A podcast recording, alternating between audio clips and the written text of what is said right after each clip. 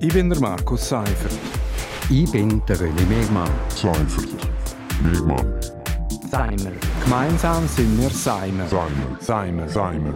Und das hat uns in dieser Woche bewegt. Seimer. Willkommen bei Seimer auf RSO. Seimer das steht für Seifert und Mehrmann und wir reden jeden Freitag über ein aktuelles Wochenthema.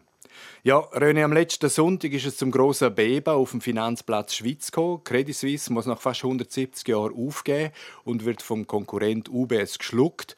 Der Deal ist alles andere als freiwillig, aber mit den Sicherheiten von uns Steuerzahler und der Nationalbank kommt UBS zum Schnäpplepreis zur zweitgrößten Schweizer Bank, notabene zu einer der 30 global relevanten Banken. René, was haltest du davon?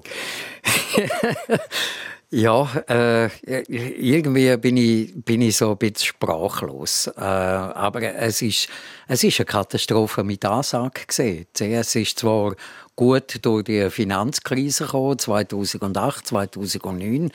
Ähm, und nachher haben sie, glaube ich, einfach ein bisschen zu hoch im Kopf gehabt und haben das Gefühl gehabt, sie seien unverwundbar. Aber man hat schon, man hat schon seit ein paar Monaten, seit ein paar Jahren gesehen, dass das eben eigentlich nicht stimmt. Und jetzt muss eigentlich die Allgemeinheit einspringen, aber du hast es gesagt, CS hat ja schon seit Jahren massive Probleme. Also, die haben hunderte von Millionen Bussen müssen zahlen, Manager haben sich übelst verzockt, Geld verbrennt und trotzdem hat das Management eigentlich immer hunderte von Millionen Bonizahlungen abgeräumt. Also, CS ist ja seit Jahren definitiv ein Fisch, der vom Kopf her stinkt. Und jetzt haben wir das Desaster, weil der Gewinn jahrelang abgeschöpft und der Verlust der Allgemeinheit aufbürdet.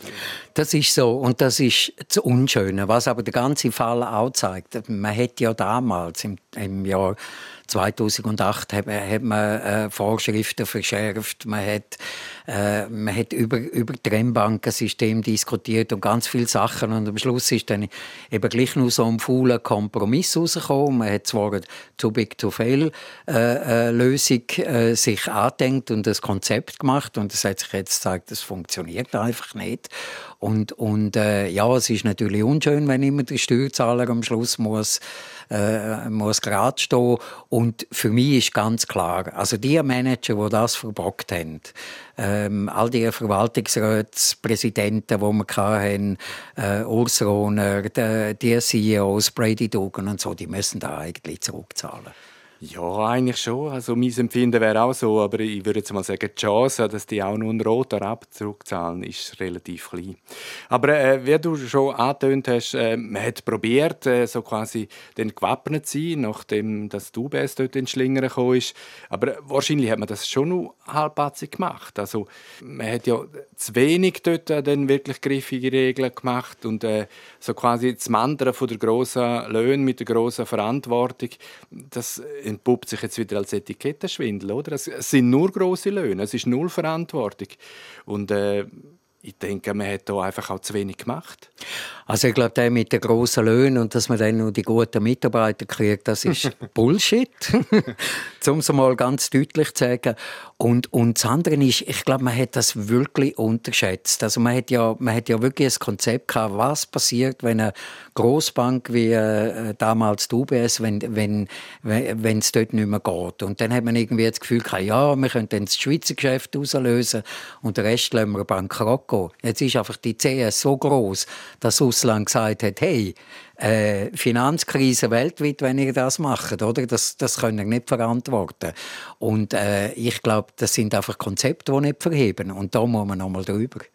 Da ist bei mir auch der leichte Verdacht aufgekommen, ob jetzt das Milizparlament eigentlich wirklich das Fachwissen hat, oder? Zum, zum so eine äh, Regelung feststellen, dass man eben so eine äh, Bankendesaster könnte abwickeln. Wenn es so eine internationale große Bank ist, da stelle ich mir schon die Frage. Also wir Milizpolitiker, könnt ihr das? Nein, die können das nicht. Also das ist ich glaube, das ist ein sehr gutes Beispiel, dass eben das Milizparlament bei diesen komplexen Fragen, die man heute muss beantworten nicht mehr funktioniert.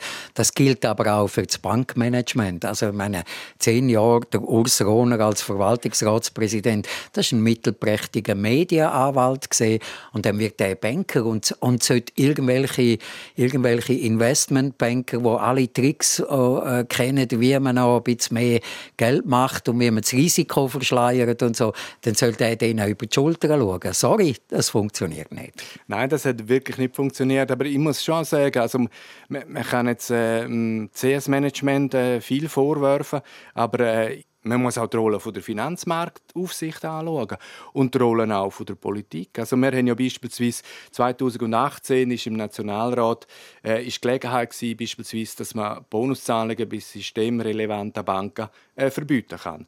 Ähm, der Vorstoß ist klar abgelehnt worden und ich habe dort nachgeschaut, auch Bündner Vertreterinnen im Nationalrat, da hat nur Silva Semadeni hat zugestimmt, Magdalena Martullo, der Heinz Brandt, der Martin Candinas, der Durin Capell, alle haben Nein gesagt, alle haben sich gescheucht, um da der Bank irgendwelche Vorschriften zu machen. Ich glaube, da kommt halt ein großer Lobby-Einfluss. Also die, die Banken, die haben nicht nur viel Geld und, und machen viel Geld, verteilen viel Geld, die haben auch großen Einfluss in Politik und dort wäre es vielleicht eben schon nicht schlecht, wenn man zum Beispiel als, als Unternehmensleiter, wo vielleicht eine Bankbeziehung mit der CS oder der UBS hat oder auch äh, Zürcher Kantonalbank, was auch immer, äh, dass die eigentlich unabhängiger als Berufspolitiker, als Berufsparlamentarier können entscheiden und eben nicht vielleicht in ihrem Geschäftsleben dann abhängig sind von einer gewissen Bank und sagen, du, wenn mir der CEO oder, oder der Verwaltungsratspräsident von dieser Bank anruft und sagt, das ist im Fall eine schlechte Regelung, dann tue ich dann Nein stimmen. Jetzt haben wir die Situation, äh, CS wird äh, äh, geschluckt von der äh, UBS. Ähm, Probleme sind aber nicht ausgestanden. Oder? Also jetzt sind ganz viele CS-Angestellte haben wahrscheinlich große Probleme, haben große Zukunftsängste, die äh, nichts dafür können. Ähm, dann äh, wird der Steuerzahler für das aufkommen müssen. Ähm, also da wird noch einiges passieren, bis man dann wirklich weiß, wie jetzt das genau aufteilt und aufdröselt wird. Ähm, jetzt im Nachhinein muss man sagen, vielleicht ist halt doch. Ich meine, Graubündner Kantonalbank ist vielleicht eine extrem langweilige Bank, aber äh, sie ist solid. Ich glaube schon. Also es gibt in der Schweiz schon Banken, die einen guten Job machen, wo, wo auch in den letzten Jahren bewiesen haben, dass auch sie erfolgreich Geschäfte können, aber einfach nicht auf einem so, ich sage jetzt einmal, compliance-unwürdigen Level, wie das ein CS gemacht hat. Ich meine, auch die UBS ist im Moment gut aufgestellt, ähm, aber ich denke mir schon, es wird jetzt wahrscheinlich einige vermögende Kunden geben, die noch bei CS gesehen sind, die zur äh, Graubündner Kantonalbank wechseln, wo in diesem Bereich einen wahnsinnig guten Ruf hat. Und äh, das kommt dann letztlich wieder dem Kanton zugute. Wir machen den Schlusspunkt an dieser Stelle. Das ist Simon Nummer 112. Simon gibt es jeden Freitag hier auf RSO. Ich bin der Markus Seifert. Ich bin der René Megmann. Seifert. Megmann. Seimer. Gemeinsam sind wir Seimer. Seimer. Seimer. Seimer. Und das hat uns in dieser Woche bewegt. Seimer.